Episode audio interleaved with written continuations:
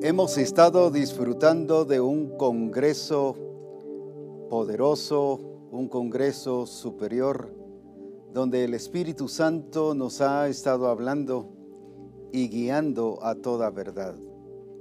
Es por ello que exaltamos al Señor por su grandeza y hemos tenido aquí un ambiente pero súper precioso, un ambiente de presencia de Dios, de compañerismo, de unidad, de, bueno, ha sido algo glorioso que la presencia del Señor ha sido notoria en todas las cosas.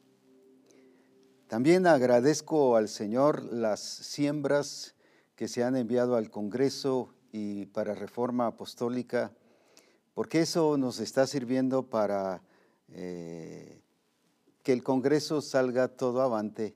Y lo mismo en relación a Reforma, nos ha permitido comprar eh, más equipo y, se los vamos a mostrar eh, más tardecito, pero sí está permitiendo el que podamos eh, disfrutar mejor y varios ya nos han dicho que la transmisión ha estado saliendo muy buena y alabamos a Dios por ustedes porque están haciendo posible que tanto el Congreso como Reforma y otros sigan saliendo conforme el corazón de Dios. Así que muchísimas gracias y alabamos a Dios por ustedes, por su fidelidad y que sigan cada día viendo al Señor en todo.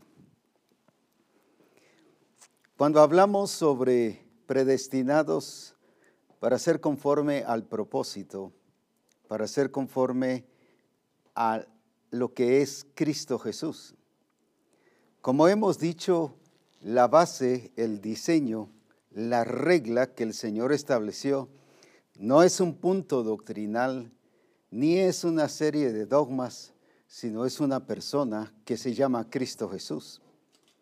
La base de todo y nos pone el punto culminante, el punto esencial, y dice para que fuimos predestinados para ser conformes a la imagen de su Hijo. Nos establece el diseño, no hay otro, como decíamos estos días, sino que esa, ahí es donde tenemos que llegar. Cuando dice conforme, es al objetivo que tenemos que dar. Y si el Señor algo ha hecho de su iglesia, es una iglesia que logre entender su objetivo. Y para eso Pablo decía, y de aclarar todas las cosas en el misterio escondido a la iglesia. ¿Por qué le tenía que aclarar a la iglesia?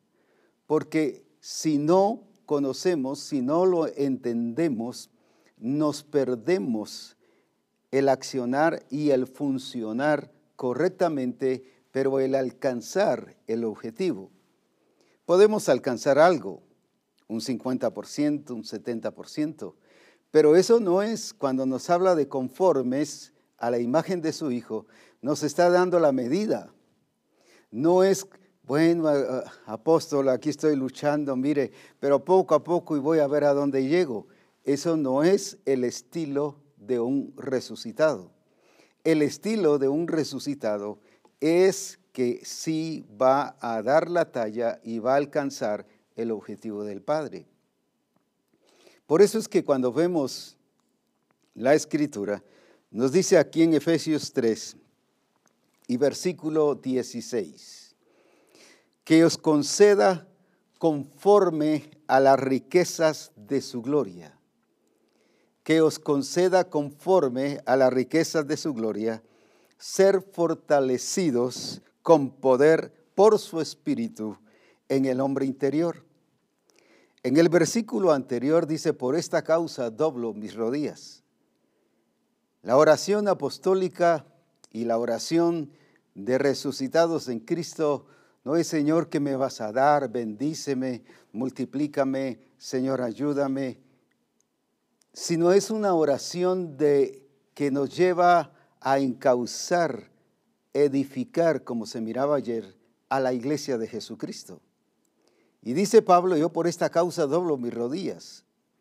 Entonces vemos cuál era el interés, por qué él oraba. Claro, me imagino que oraba en alguna ocasión por algún asunto personal, pero generalmente sus oraciones, que nos indica aquí Pablo, es una oración hacia la edificación del cuerpo de Cristo.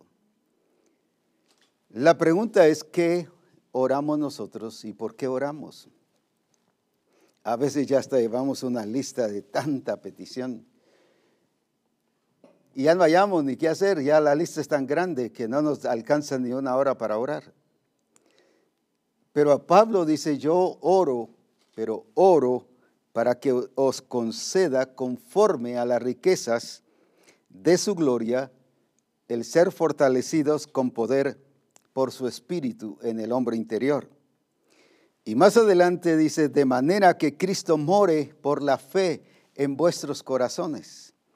El versículo siguiente, de manera que Cristo more por la fe en vuestros corazones para que arraigados y cimentados en amor, escuche esto, seáis capaces de comprender con todos los santos cuál es la anchura, la longitud y la profundidad, y de conocer el amor de Cristo que sobrepasa el conocimiento, para que seáis llenos, ahí está el punto, de toda llenos hasta la medida de toda la plenitud de Dios.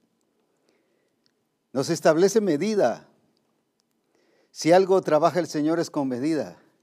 No que salgan lo que pueda, hagan lo que puedan, lleguen a donde quieran. Hay hermanos que dicen que yo estoy haciendo lo que puedo. Es hacer lo que debo porque tengo una medida. Una medida conforme a la imagen de su Hijo. Y aquí dice, hasta la medida de toda la plenitud de Dios. En otras palabras, no me es permisible y no me puedo permitir hacer algo cuando tengo que hacer todo lo que el Señor requiere. Ahora, lo hermoso es que el apóstol Pablo ora aquí para que nos dé conforme a sus riquezas en gloria. En el capítulo 1 y en otros siempre del libro de e, Efesios, nos dice que de sus riquezas en gloria, que os dé de sus riquezas en gloria.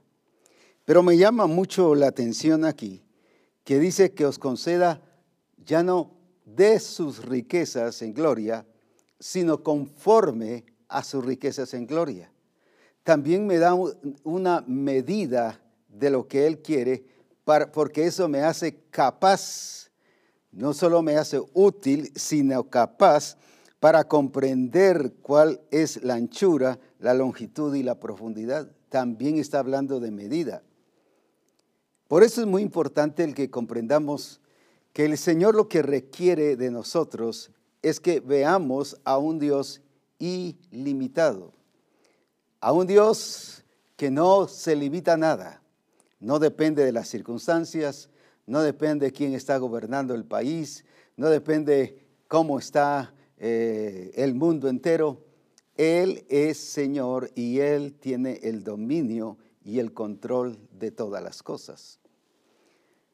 Cuando yo veo esto entonces, cuando dice que, que Él nos va a dar de sus riquezas en gloria, pero aquí dice conforme a sus riquezas en gloria. Voy a asumir que algunos de ustedes el Señor le ha bendecido y lo ha enriquecido.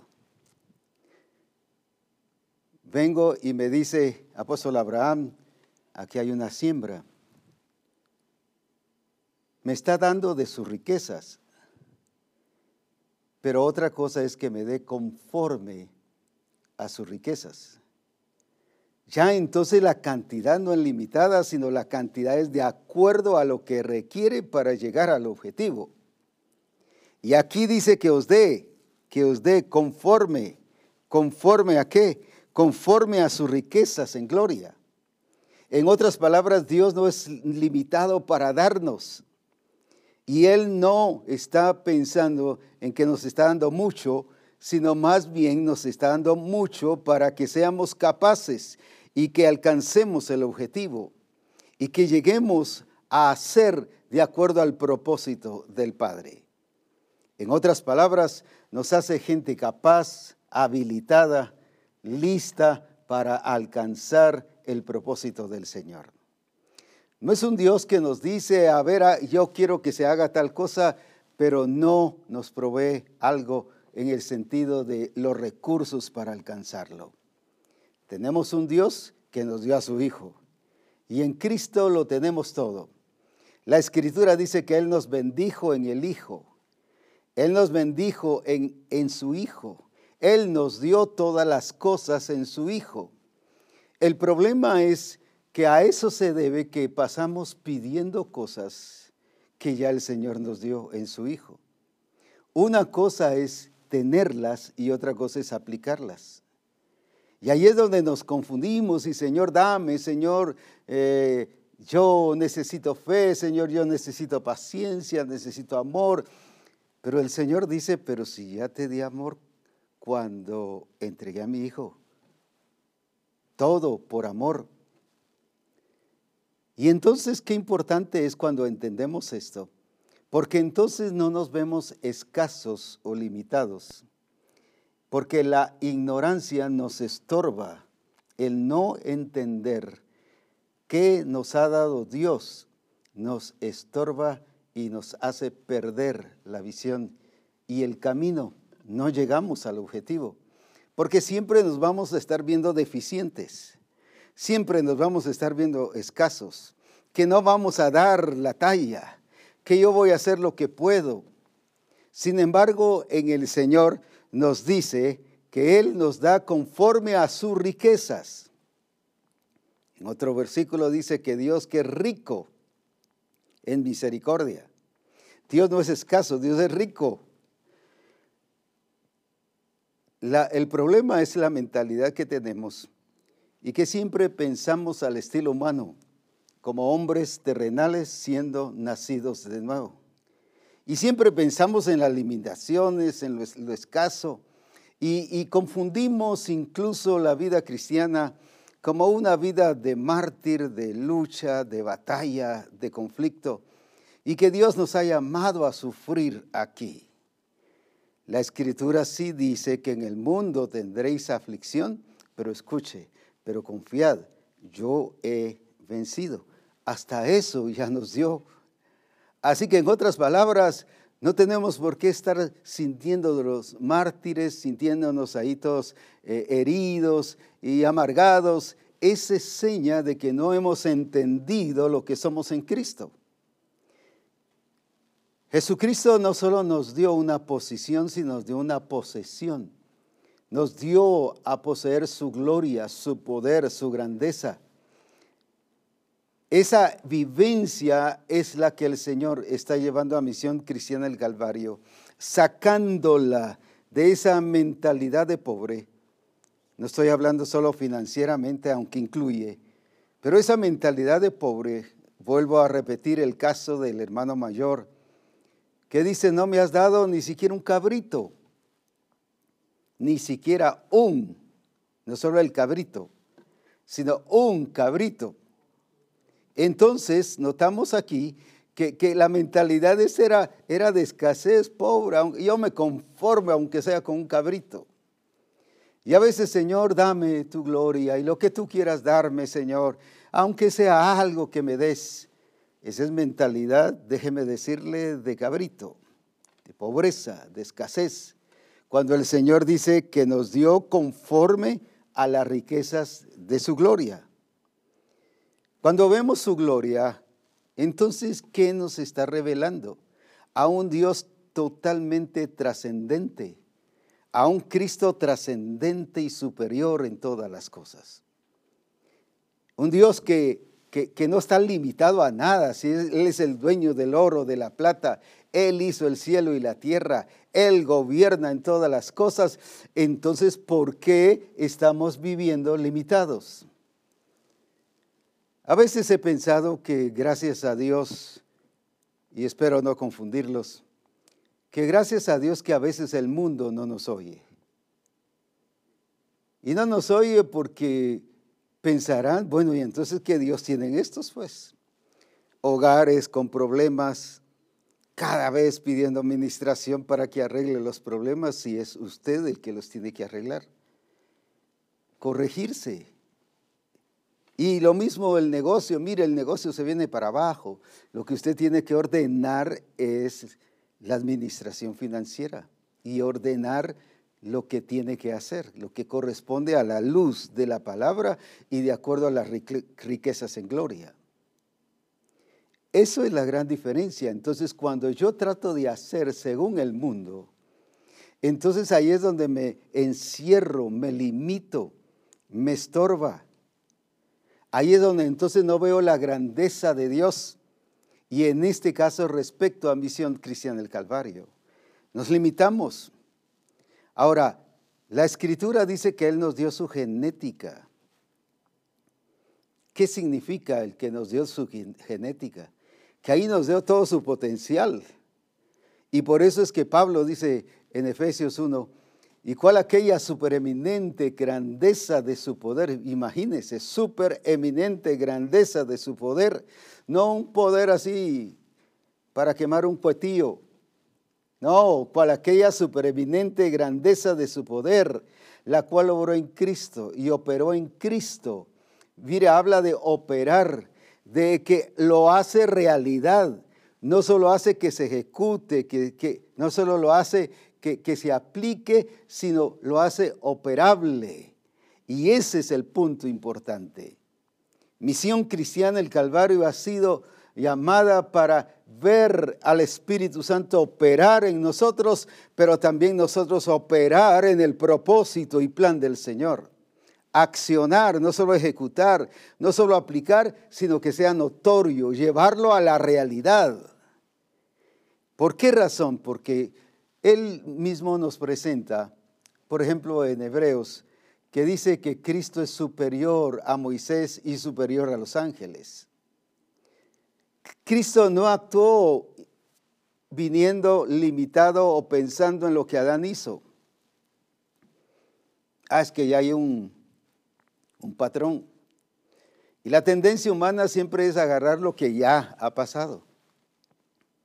Sin embargo, Cristo dice que fue superior a los ángeles y con mayor gloria que Moisés. Imagínese. O sea, la mentalidad de Cristo no era ni siquiera imitar a Adán, porque entonces no hubiera logrado dar la talla ni el objetivo. Entonces él vino no solo con una actitud, porque esto no es solo de actitud, la actitud es producto de la genética en Cristo. Ahora, ¿por qué? Porque Él fue engendrado. Y usted y yo hemos sido engendrados y ahí viene ese potencial, y ahí viene esa riqueza, y ahí viene todo que nos ha sido dado en Cristo. Pero tenemos que vivir como tales, una iglesia que refleje la gloria de Jesucristo y que dice, de manera que Cristo more en vuestros corazones, para que arraigados y cimentados en amor, nos da no solo recursos, sino nos, da, nos habilita para cumplir su plan. Y luego dice, y seáis capaces. Mire qué, qué precioso. Seáis capaces. El Señor ha hecho a cada uno de sus hijos resucitados en Cristo los ha hecho capaces de desarrollar y desenvolverse a una altura, a una medida, a algo aquí que dice la escritura, longitud, la altura, la profundidad y anchura. En otras palabras, no hay excusa de que vivamos una vida cristiana débil. No hay, no hay eso de que, mire, pero es que las circunstancias, mire, pero está aquí, mire, pero allá, mire, pero es que, es que eh, en tal lugar no están viviendo como nosotros estamos viviendo aquí. Es que está viendo las circunstancias, pero no está viendo al Cristo glorioso que en Él, por Él y para Él le han sido dadas todas las cosas.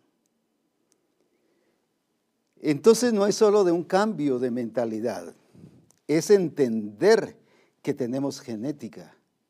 Nos hizo hijos. Y si hijos, la escritura dice que también juntamente con Él nos ha dado todas las cosas. Entonces cuando entendemos eso, nuestra actitud, nuestro accionar, nuestro operar, ya no es con esa mentalidad de escasez o limitación, sino es ver la gloria de Dios, porque dice de sus riquezas, de su gloria. Cuando está hablando de su gloria, está hablando de su imagen, está hablando de su poderío, está hablando de su grandeza, está hablando de algo trascendente. Entonces, si Cristo fue así y es hijo de Dios, y a nosotros también Él ha sido hecho el primogénito entre muchos hermanos, ¿cómo quiere el Señor que usted y yo nos desenvolvamos? Ya es tiempo que entendamos al Espíritu del Señor. Ya es tiempo que nos dejemos guiar por el Espíritu del Señor porque nos lleva a toda verdad, a toda la realidad. El hecho de llevarnos a toda la verdad no es solo que lo que está diciendo es cierto, es verdadero, sino que lo que está diciendo es superior a cualquier otra cosa. Me gusta mucho en el caso de Daniel, cuando dice la escritura que Daniel fue superior a los sátrapas, fue superior a todos los demás, al punto que eso sorprendió al rey, al punto que eso lo dejó así todo, eh, voy a decir así, con la boca abierta. ¿Pero por qué? Porque actuó superior. ¿Por qué? Porque él entendió que era parte del pueblo del Señor. El asunto es cómo estamos actuando nosotros. ¿Superiores? No superiores por orgullo y altivez, no es que aquí yo soy la gran cosa. Y como siempre he dicho, algunos se sienten la gran nada y otros la gran cosa. Pero no es eso, no es cómo me sienta yo, cómo me vea yo en el sentido de mi opinión personal. Es que actuemos y vivamos como verdaderos hijos de Dios trascendentes que hagamos las cosas que el Señor dice y que abarquemos todo, anchura, longitud, la altura, la profundidad. En otras palabras, todo, no va a quedar nada, todo está abarcado. Entonces ahí es donde el Señor requiere de nuestra vida. Y si Él nos da conforme a sus riquezas, quiere decir que no solo nos dio de sus riquezas, sino conforme a lo que Él es rico. Y como dije, cuando pensamos y hablamos de rico, solo pensamos en lo financiero, sino riqueza en todo sentido. Riqueza de una manera integral. No es caso de fe. ¿Por qué no tenéis fe? Les dijo el Señor a sus discípulos. Hombres de poca fe. Cuando los midió, ¿qué pasó? Los encontró deficientes en fe. ¿Y a cuántos de nosotros nos ha encontrado el Señor así? Cuando Él dice, pero si yo te di conforme a las riquezas de mi gloria. No tengo paciencia, soy muy desesperado, muy inquieto. ¿Pero por qué? Si nos dio su espíritu y el fruto del espíritu para que vivamos en esa vida poderosa y gloriosa. Y hoy el Señor nos está enmarcando que todo esto que nos ha dado en este Congreso y nos seguirá dando aún después, es para llevarnos a una vida plena, porque aquí lo dice. No es una decisión del cuerpo ministerial, ni un acuerdo del apóstol Abraham y con asistencia apostólica, aquí dice que es para que seáis llenos hasta la medida de toda la plenitud de Dios. Entonces no nos está hablando de limitaciones, no nos está hablando de escasez, no nos está hablando de que, de que ah, cuando vamos a encontrar estorbos, ahí nos, nos, que nos detenemos, nos paralizamos. Jesús encontró estorbos y le dijo, quítate delante de mí, Satanás. Que es una persona trascendente que no cae ni se deja llevar por los estorbos, sino no los evita, sino los corrige y los quita. A veces decimos, por prudencia mejor evitemos.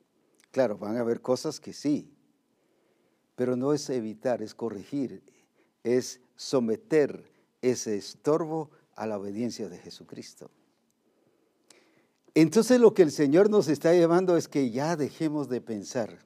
En cierta, cierto programa de reforma recuerdo que mencioné algo, el que quiera dejar de ser pobrecito, que deje de estar pensando como pobrecito. Qué importante es entonces no pensar eh, fantasiosamente, sino pensar en lo que cada uno de nosotros somos en Cristo, somos hijos de Dios, no solo lavados con la sangre de Cristo, sino hijos de Dios que Él nos dio y como dice aquí, hasta que seamos llenos, ahí está el punto, pero llenos de qué? De la plenitud de Dios.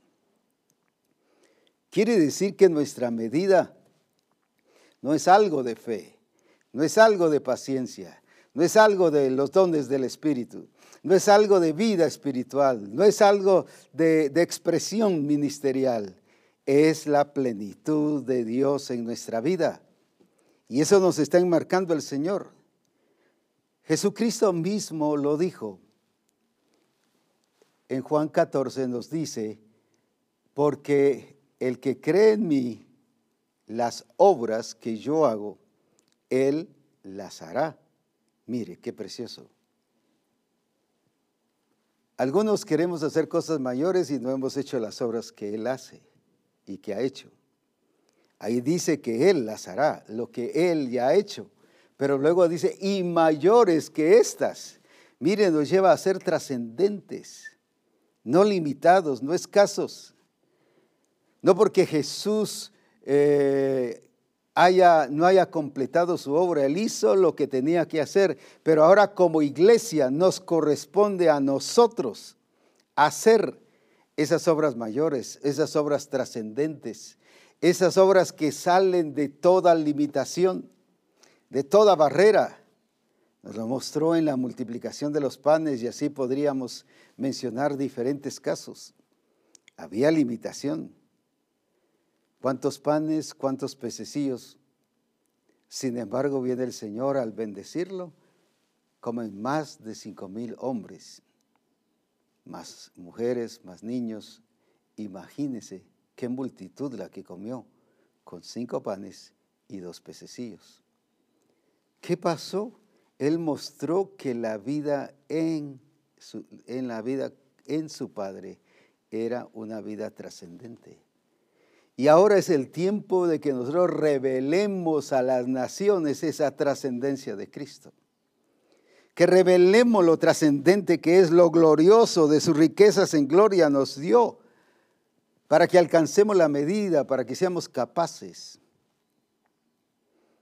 para que todo, la anchura, la longitud, la altura y la profundidad, sean abarcados en nuestra vida. Somos el cuerpo de Cristo y por lo tanto tenemos que crecer, edificarnos de una manera trascendente. Imagínese que, que nos creciera una pierna más que la otra. ¿Cómo cree que caminaríamos? O que nos creciera un brazo más que el otro. Sin embargo, el cuerpo crece bien. ¿Por qué? Porque tiene una medida. Y somos el cuerpo de Cristo y tenemos que dar la talla y dar la medida. Y dar esa energía, esa pasión de acorde a lo que el Señor nos muestra que debemos dar. Entonces, la ignorancia está estorbando a la iglesia. El problema está que decimos, el diablo me tiene así. El diablo es el que nos ataca y por eso es que nos manda tantos problemas. Solo nos excusamos y nos escudamos allí cuando nuestra responsabilidad es personal porque dice que os conceda Aquí no habla ninguna intervención del diablo. Sí, pero sí nos lleva a ser responsables. Sí nos lleva a que nosotros vivamos de acuerdo a las riquezas de su gloria, conforme. Ahí está la medida, ahí está el alcance de la expresión ministerial que como hijos de Dios debemos de tener. Entonces todo lo que el Señor nos ha dado no es solo para saber, sino para vivirlo. Si algo Jesucristo vino aquí a la tierra y nos reveló, no fue solo el conocimiento del Padre, sino Él vino a vivir. Ahí está el punto. Él vino a vivir. Lo que Él nos reveló fue vida.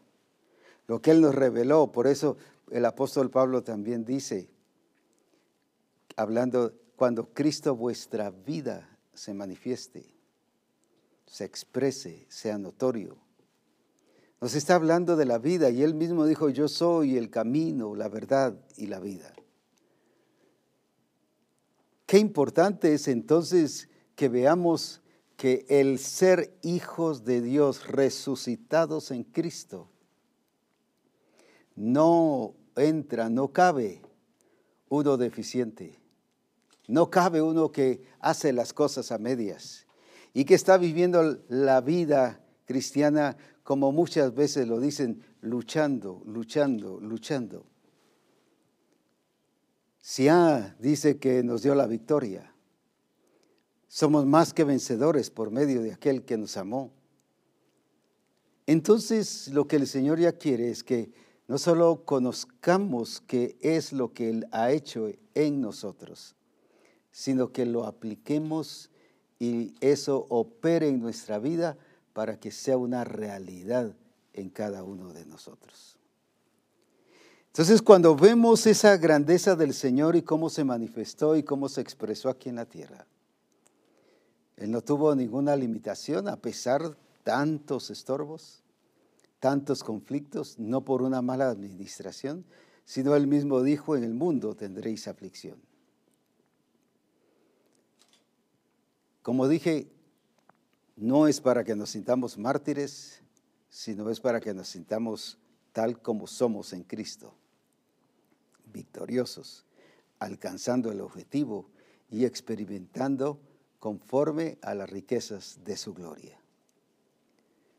Es tiempo que como misión nos levantemos y que todo esto que nos ha dado ahora y todo lo que nos ha dado en los demás congresos, ahora lo apliquemos y lo entendamos y que de esa manera salgamos de esa limitación, de ese entorno que nos ha afectado. Él nunca, él no, ninguna, ningún entorno, ninguna circunstancia determinó su vida. Ninguna situación determinó lo que él iba a vivir y cómo iba a vivir. Mientras que hoy a la iglesia sí la determina y vivimos porque la situación está difícil, las cosas están muy duras y cuántas, cuántas cosas que ponemos. Sin embargo, lo que determina la vida de un hijo de Dios es la vida del Hijo de Dios en nosotros. Esa esencia, esa genética, esa realidad. Por lo tanto, el Señor quiere que salgamos de allí. Es que no es nuestro lugar, no es nuestra función ni nuestra expresión. Entonces estamos expresando otra cosa pero no conformes a la imagen de su Hijo. Estamos expresando conformes como vivían los de Roma a este siglo, siguiendo un sistema por humanismo y cuántas cosas más. Ahora, por eso es importante, eso no va con el Hijo de Dios, que estoy hablando de ti, de mí. Eso no va, no cabe. No existe a, nivel de la palabra un hijo de Dios fluctuante, un hijo de Dios llevado por doquiera como las olas del mar. No, si dice que somos edificados y crecemos. Crecemos, dice, para conforme lo que el Señor ha determinado en nuestra vida. Si algo el Señor quiere es que crezcamos y que alcancemos la medida, la altura para que tengamos la plenitud de Dios. La plenitud de Dios no viene solo por orar. La plenitud de Dios viene por operar en esa verdad de Dios. Yo puedo orar, Señor, quiero levantar pesas de 200 libras. Y oro, y oro, y oro, y todos los días me levanto temprano para orar. Pasarán una serie de años y años y años y terminaré frustrado mientras no empiece a actuar y a ejercitarme y a aplicarlo y hacerlo notorio, entonces va a llegar el tiempo que lo pueda lograr. Sí, hay gente que lo ha logrado, pero no empezó con eso, empezó con poco. Pero empezó con poco no porque pensara en lo poco, sino porque entendió que necesitaba operar en aquello que él estaba apuntando.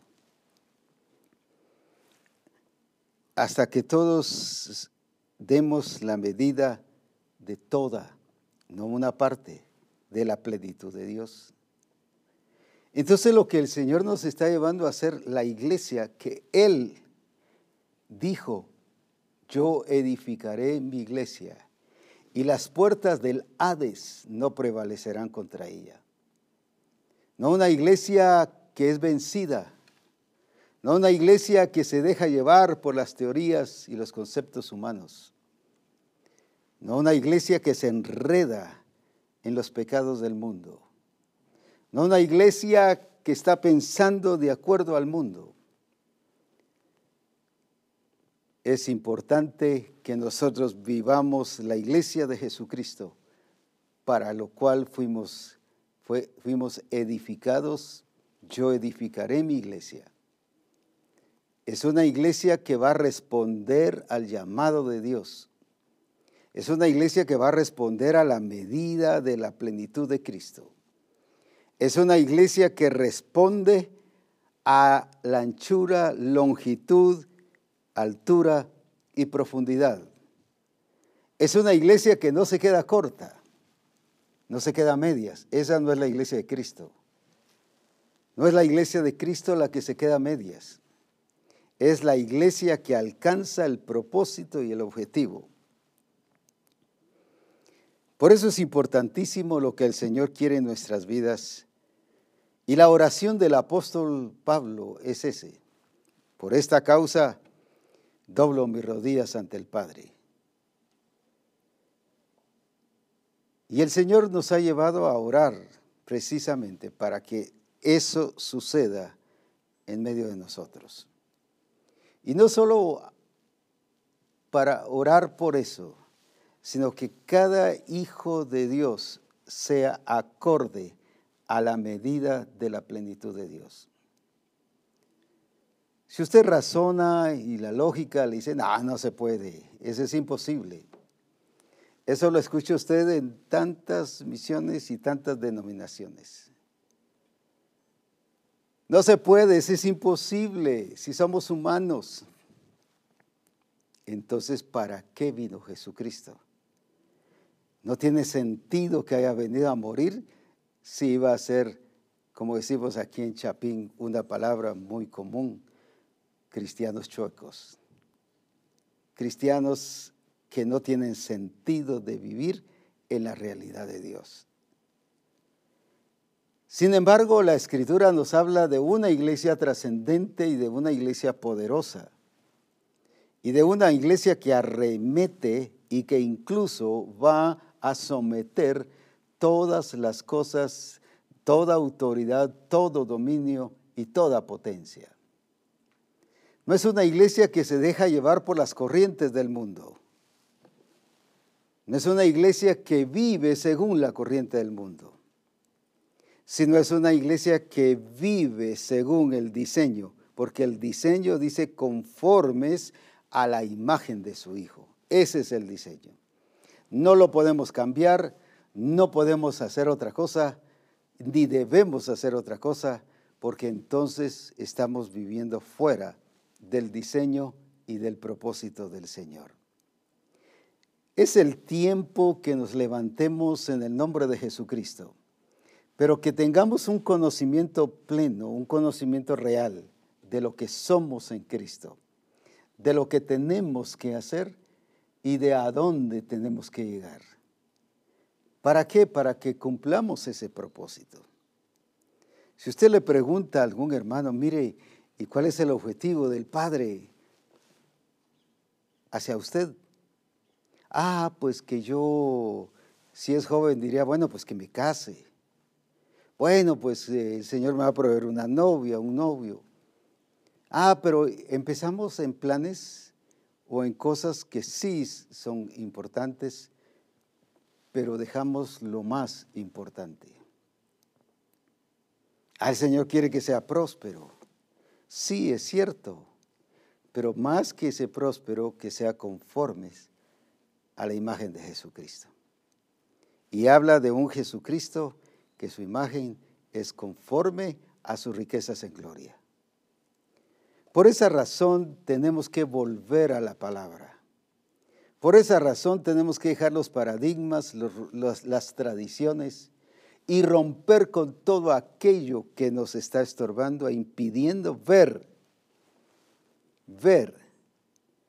Se recuerda en 2 Corintios 3, 18, y en los versículos anteriores Pablo les habla de su problema, que tenían velo en sus ojos. Estaban tratando de ver a Jesús con velo. Y eso así no se da. Ah, pero por eso dice, porque ahora todos mirando a cara descubierta, esa es la obra del Espíritu Santo. Nos revela a un Cristo tal como Él es, grandioso, poderoso, pero no solo de conocimiento, solo porque asumimos. Si le preguntamos cómo es Dios, ah, poderoso usted, pero nuestra vida familiar en conflicto Ah, ¿cómo es Dios todopoderoso? Usted mire, pero nuestras finanzas, nuestro estilo de vida, nuestro crecimiento y desarrollo en el Señor, nuestra expresión ministerial, ¿qué estamos nosotros haciendo? ¿Edificando el cuerpo de Cristo o solo pensando en edificarnos nosotros? Por eso es que el Señor nos está llevando a esa renovación del entendimiento. Nos está llevando a entender y comprender su propósito, pero que ya salgamos, que ya salgamos, que ya salgamos de allí. Me he encontrado a veces con hermanos. Hace poco le digo, ¿qué tal? ¿Cómo están los grupos de comunión familiar? Hoy con lo que usted nos habló tal día. Fíjese que nos pusimos a platicar ya con asistencia, con, con los demás y revisamos y mire, todo lo estábamos haciendo mal. Le digo, pero si esto el Señor viene hablando más de 15 años. Eso el Señor ya lo viene diciendo.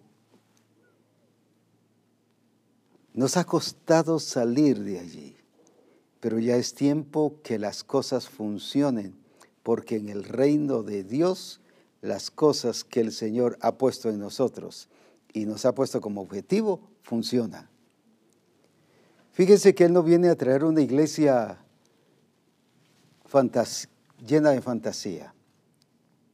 Él mismo dijo, la iglesia es gloriosa, santa, sin mancha, sin arruga, ni cosa semejante.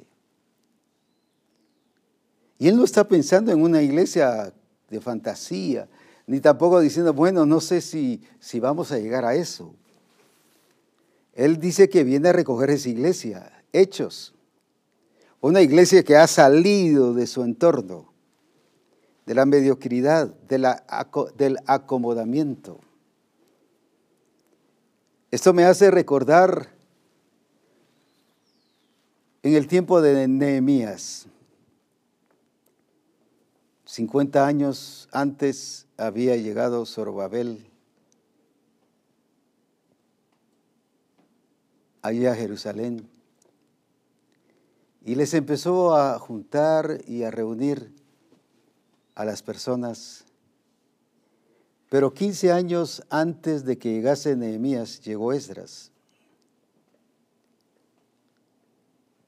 Y les habló la palabra y arrepentimiento. Y dice que, que la gente se volvió su corazón a Dios. Pero ya cuando llega Nehemías, como dije 15 años después, mire, los escombros estaban todavía en las calles, que dice que incluso la cabalgadura no tenía ni lugar donde pasar.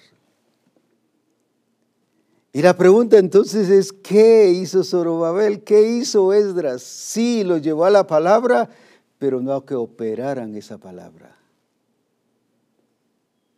solo en algunas acciones, pero vivían sin muros, vivían desprotegidos y estaban conformes.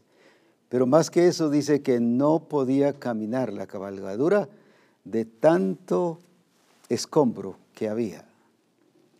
Y es entonces donde Nehemías les dice, levantémonos y edifiquemos. Un pueblo de Dios les habían llevado la palabra, pero estaban estancados, encerrados en su entorno y en su acomodamiento. ¿Cuántos años se habían acostumbrado incluso ellos a pasar entre los escombros, que ya no lo miraban como problema, ya lo miraban natural? Y el problema es cuando los escombros los vemos naturales. Los vemos como natural, nos acomodamos y los vemos como, bueno, pues así, no, hoy el Señor nos dice, misión cristiana del Calvario, sal, sal, como le dijo Abraham, de tu tierra y de tu parentela. Sal de aquello que te liga, aquello que te, que te amarra. ¿Por qué? Porque el Hijo de Dios dice que es llamado a ser libre. El Hijo de Dios es llamado a ser libre y sabe qué es lo tremendo, esos hijos de Dios que son libres son los que van a ir a libertar la creación. Si yo no soy libre, no puedo ir a libertar la creación. Como muchos se han animado a querer reprender y poner y colocar y que a sujetar la creación. Pero como no son libres, viven encerrados, acomodados, entrampados en sus estorbos entonces no se logra nada, sigue lo mismo, porque lo que yo tengo, eso es lo que doy. Ahora dice que, que está gimiendo la creación, que la creación gime por la manifestación gloriosa de los hijos de Dios. Imagínense cómo la creación entiende la expresión de la iglesia, la expresión de los hijos de Dios. Dice la manifestación gloriosa. El problema es que la creación sí lo ve y la iglesia no lo ve así. No lo ve una manifestación gloriosa de los hijos de Dios y por eso es que se actúa con limitaciones y estorbos. Pero si la creación misma entiende el diseño y sabe que la obra de Cristo es para la manifestación gloriosa de los hijos de Dios, Mire cómo nos ve la creación. No está esperando hijos de Dios deficientes. No está esperando la creación hijos de Dios acomodados. Ella sabe que el diseño de Dios es una manifestación gloriosa de los hijos de Dios. Pero nosotros como iglesia lo tenemos que saber, porque nuestra función va a ser acorde al conocimiento y entendimiento que tengamos de lo que somos en Cristo. No es solo saber, es entender. Y cuando lo entendemos, entonces lo llevamos a la realidad. Si algo el Señor quiere ya es una expresión de su iglesia genuina, original, una expresión como lo que acabo de mencionar, una manifestación gloriosa de los hijos de Dios. Es por eso que el Señor ya nos lleva y nos trasladó de la potestad de las tinieblas al reino de su amado Hijo. ¿Pero para qué? Para que hubieran acciones radicales. No más o menos, no de solo lo estoy dejando poco a poco, no, acciones radicales. Y el Señor hoy está llevando a la misión hacia eso. ¿Sabe por qué? Porque si no hacemos eso, entonces no vamos a funcionar en el propósito del Señor. Y el enemigo se aprovecha de nuestra deficiencia y de nuestra eh, fascinación en las cosas. Recuerde que a los de Galacia les dijo Pablo, ¿quién os fascinó para no obedecer la verdad? Se distrajeron. Eran hijos de Dios pero distraídos. Eran personas que el Señor los había llamado para algo glorioso pero distraídos. Ah, no, es que mire, es que a, mí me pasa eso que me distraigo. A mí me pasa eso, mire, no sé por qué soy distraído, porque no se está expresando como un hijo de Dios.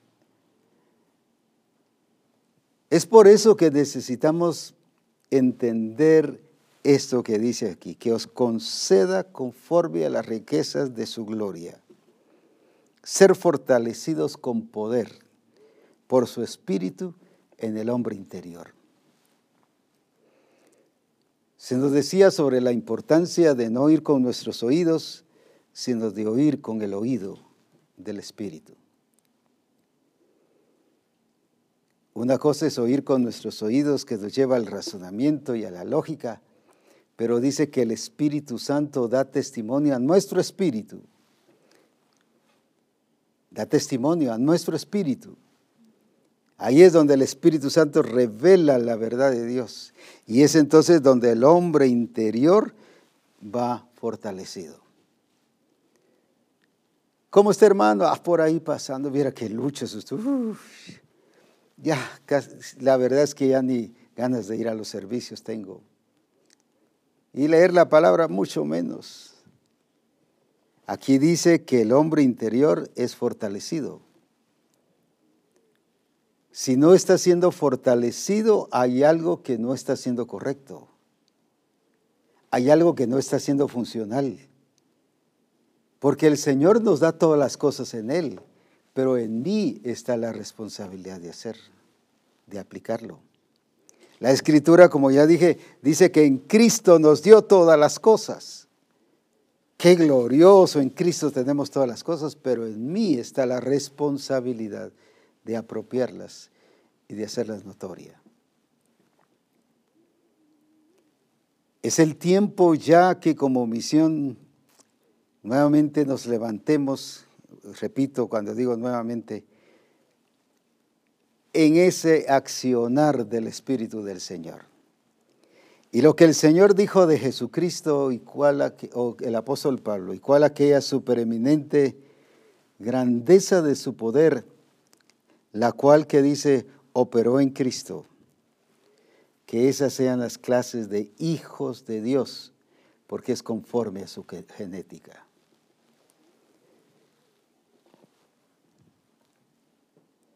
En Él tenemos redención mediante su sangre, el perdón de nuestros pecados, según la riqueza de su gracia. Mire, en Efesios habla por lo menos cinco veces de riquezas de su gloria o riquezas de su gracia. Y esa es la posición que debe vivir la iglesia. No por un nada más adaptar una ética o un estilo de vida, es por la genética que tenemos.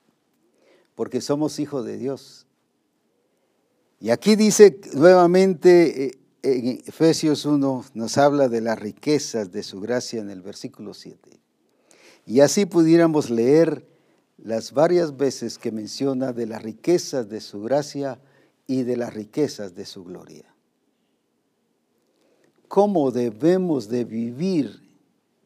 ¿Qué debemos hacer? A veces entendemos la palabra de una manera muy pobre y solo porque se lo oímos a alguien y lo repetimos. Yo recuerdo desde muchos años He escuchado a un sinfín de predicadores Y siempre decían, bienaventurado significa tres veces dichoso. Cuando habla en Mateo, bienaventurados los pacificadores. No los que tienen razón, los pacificadores. Los que hacen evidente ese mover del Señor en sus vidas. Bienaventurados. Y si decimos que es tres veces dichoso, es limitado, es pobre la interpretación que le damos. Bienaventurado significa una persona realizada en las acciones del Señor. Es lo mismo que dijo el Padre de Jesucristo, este es mi Hijo amado en quien yo tengo contentamiento. El Padre sintiéndose realizado en Cristo Jesús. Y eso es lo que Él quiere, que sentirse realizado y saber que se está realizando todo aquello que Él determinó para la iglesia. Si por eso es su iglesia, la iglesia no es de nadie más, es solo de Él. De él. Por eso Él estableció los principios, Él estableció el diseño, Él estableció los parámetros. Y estableció las medidas, como ya vimos aquí, la altura, la anchura, la longitud y la profundidad. ¿Por qué? Porque Él ya estableció cómo quiere la iglesia, pero cómo quiere que la iglesia se exprese ante el mundo. Como dije, el mundo ha dejado de escuchar a la iglesia por la falta de ese poder y de esa vivencia y de esa realidad de revelar al Cristo glorioso. Usted dirá, no, bueno, preguntémosle a los políticos cuando consultan con la iglesia o qué dice que el Señor está diciendo para el país. Y lo mismo en todas las diferentes áreas, solo puse eso como ejemplo. No oyen a la iglesia. Hay una ausencia de expresión de la iglesia, lo cual debe terminar hoy. Hay una ausencia de esa expresión ministerial de los hijos de Dios, lo cual debe terminar hoy. Porque hoy, ah, no, poco a poco, si lo deja para después, no lo va a hacer. Y convertirse significa eso, cambios radicales en nuestra vida para vivir en el poder y en la gloria de Cristo Jesús. Es por ello que el Señor nos está llevando a que seamos la expresión de su gloria. Si eso es lo que Jesucristo vino a hacer. Dice en Hebreos 1.3 que Él es la expresión de su manifestación. Dice, el cual siendo el resplandor, no fue ni será, siendo. Esa palabra siendo es constante todo el tiempo, el resplandor de su gloria. Qué precioso. El cual siendo el resplandor de su gloria y la imagen misma de su sustancia. Eso es lo que el Señor quiere para la iglesia, que eso seamos, y a eso nos ha llamado, conformes a su imagen. Pero dice, leyendo otra vez ese versículo, el cual siendo el resplandor de su gloria y la imagen misma de su sustancia. Entonces, ¿qué vino Jesús a hacer? Él no vino a enseñar dogmas, paradigmas, reglas. Él vino a revelar al Padre. Él, era el, él fue y es el resplandor de su gloria y la imagen misma de su sustancia. ¿Qué debe ser la iglesia? ¿Qué debe ser usted y yo como hijos de Dios? Lo mismo, ¿por qué? Porque somos hijos de Dios, estamos en Él. Y si estamos en Él, nuestro actuar tiene que ser igual a Él. No puede ser diferente. Viene el Señor y dijo, el Padre y yo una cosa somos. No dijo, bueno, el Padre es diferente, yo soy diferente. una cosa somos. que así las naciones vean a la iglesia de Jesucristo, que somos una cosa en Él. No hay dos expresiones, no hay tres expresiones diferentes. Y como decíamos en estos días, no hay una iglesia aquí y otra iglesia por allá y otra iglesia con otra forma por allá. No, es la iglesia de Jesucristo. Por esa razón hoy el Señor nos hace ese llamado de atención para que haya en nosotros este mismo sentir que hubo en Cristo Jesús. Muy importante que tengamos la expresión de Cristo, porque Cristo tuvo la expresión del Padre. Era la misma sustancia, no la mitad, la misma esencia y la misma imagen. Usted y yo, ¿qué sustancia y qué imagen es la que estamos revelando a las naciones? ¿Qué es lo que las naciones están viendo de nosotros? Si eso fue a hacer Felipe a Samaria, él no les fue a predicar un mensaje histórico de Jesucristo. Él no les fue a contar historias de la vida de Jesús. Él no les fue a, a contar de Cristología. Dice, Él les predicaba a Cristo. Qué tremendo, glorioso. Y esa es nuestra responsabilidad. Que así como dice de Jesucristo que Él siendo el resplandor de su gloria, que así digan de cada uno de nosotros como iglesia de Jesucristo, como hijos de Dios, resucitados en Cristo, que somos el resplandor de su gloria y que somos la esencia misma de su sustancia. Usted dirá, no, ¿cómo va a ser eso? Pues si no lo cree, no lo va a vivir. Y no es de creerlo solo de aceptarlo. Bueno, pues ¿para dónde? Porque sí, ¿qué otra? No es saber lo que usted es. No se ha aprendido a apreciar y a verse a usted mismo como es en el Señor. Y como no se ve lo que es en el Señor, tiene otra, otro concepto de lo que usted es. Por eso dice la Escritura que nos puso su simiente, su genética, su ADN. Por eso es que podemos responder a todo aquello que el Señor quiere que suceda en nuestra vida. Misión Cristiana del Calvario es el tiempo ya de decisiones no solo correctas, sino decisiones claras y determinantes. Que se vean los cambios en nuestra vida, pero no solo cambiar por cambiar, sino cambiar porque somos la sustancia misma de su naturaleza y la imagen misma de nuestro Señor. ¿Cómo nos ve las naciones? Cuando vas a predicar, cuando evangelizas? ¿Qué ven tus amigos en ti, en mí? ¿Qué es lo que ve nuestra familia? ¿Qué es lo que le estamos transmitiendo? ¿Les estamos dando vida? Por eso es importantísimo que ocupemos nuestro lugar y que permitamos que aquello que el Señor nos ha hecho, y no lo que va a hacer, sino lo que ha hecho, no lo que hizo, sino lo que ya está hecho. Que lo vivamos y que lo vivamos expresando su gloria en todas las cosas.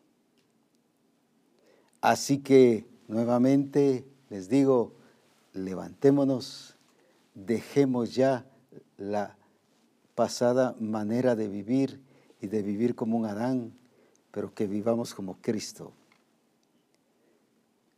Cristo en nosotros la esperanza de gloria. Ya no con una vieja naturaleza reformada o educada, porque así queremos a veces hacer. Es nuevo nacimiento, es vida nueva en Cristo Jesús.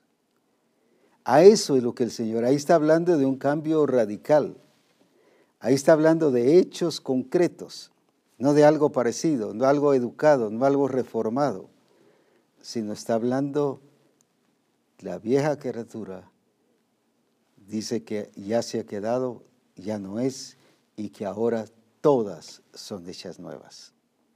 No dice que serán hechas nuevas. No dice que, que va a ir poco a poco siendo nuevas. De modo que si alguno está en Cristo, nueva, habla de un hecho, habla de realidad. Y eso es lo que un hijo resucitado expresa y revela. Solo así y solo así cambiaremos las naciones. Y eso es lo que implica ir y hacer discípulos a todas las naciones. No es llevar un mensaje, es ser el mensaje que revela a Jesucristo. No que revela una religiosidad o legalismos, sino que revela la persona de Cristo. Las naciones están ya ansiosas y desesperadas porque ya se dieron cuenta que ninguna otra agrupación ni entidad es capaz y suficiente de transformar al ser humano. Pero gloria a Dios que sí hay uno. Gloria a Dios que sí el que vino a dar vida y vida en abundancia y se llama Cristo. Pero es al que tú y yo tenemos que revelar y mostrar. ¿Por qué razón? Porque nos fueron dadas conforme a sus riquezas en gloria, para que seamos capaces y para que demos la medida, la anchura, la longitud, la profundidad y la altura. Así que no hay razón que nos quedemos cortos. Una vida corta no refleja a Jesucristo. No estoy hablando de tiempo, sino estoy hablando de esencia.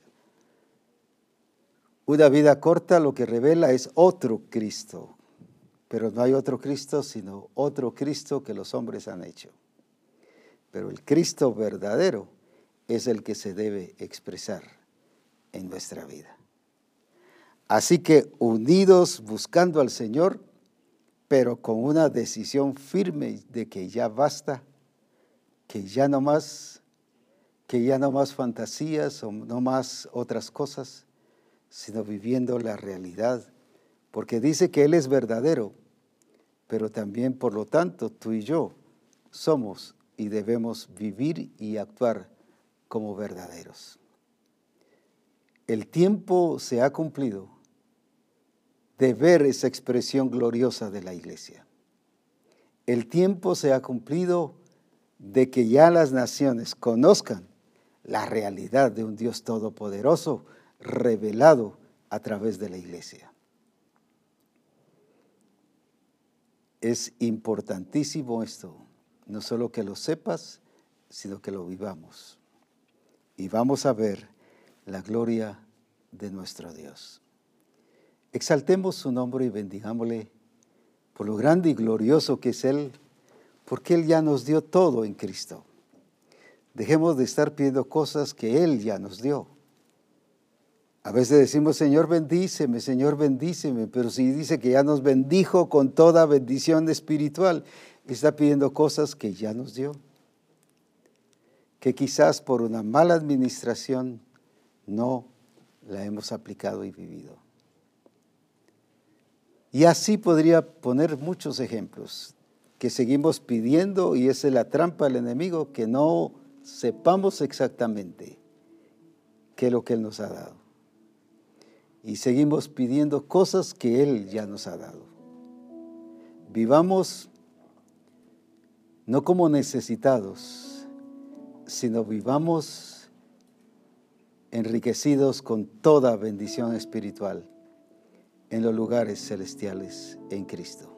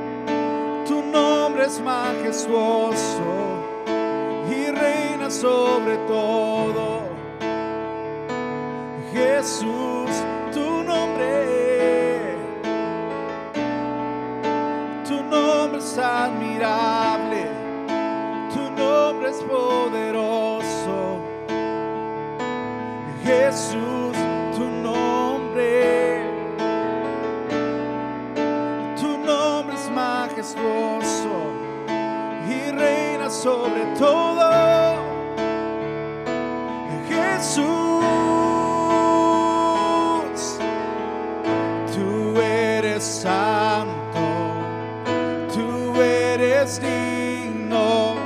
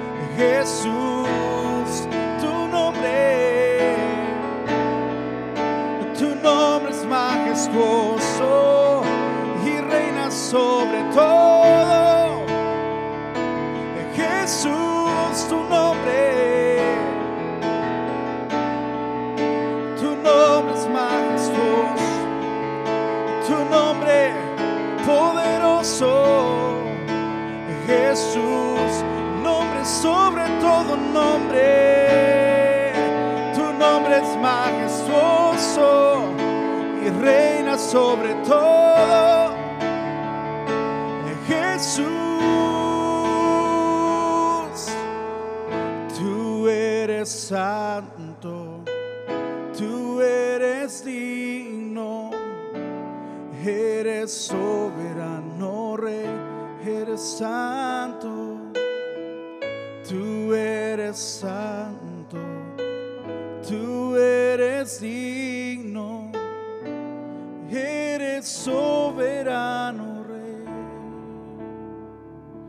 soberano Tenemos que saber identificar nuestra posición y nuestra posesión en los lugares celestiales en Cristo. Porque de esa manera es que vamos a poder expresar y ejercer la expresión ministerial como hijos de Dios. Es por ello que necesitamos estar bien claros sobre quiénes somos, qué tenemos y lo que hacemos en los lugares celestiales en Cristo. No es solo un lugar definido, como decir está en Alemania, está en Estados Unidos, ese lugar. No es, ese es un lugar de una dimensión espiritual que vive y que debe vivir la iglesia de Jesucristo. ¿Y sabe qué es lo hermoso? Que dice la escritura que le fue exaltado un nombre que es sobre todo nombre y que Él lo sentó en esos lugares celestiales, juntamente con Él. Y ahora imagínense qué privilegio ahora nos sienta a nosotros juntamente con Cristo en los lugares celestiales. Es el tiempo de actuar y vivir en esa gloriosa manifestación de Dios. Una iglesia acorde y conformes a la imagen de su Hijo. Qué hermoso, porque Él, él ya le fue dado ese, ese lugar de honor. Pero tú, por estar en Cristo, dice que también fuimos sentados juntamente con Él en los lugares celestiales. Así que no te pierdas nada. Y si te perdes es porque quieres, porque todo te fue dado ya. Bendiciones, disfrutemos este tiempo y que el Señor nos siga guiando y llevando a esa verdad de expresar su gloria en medio de nosotros.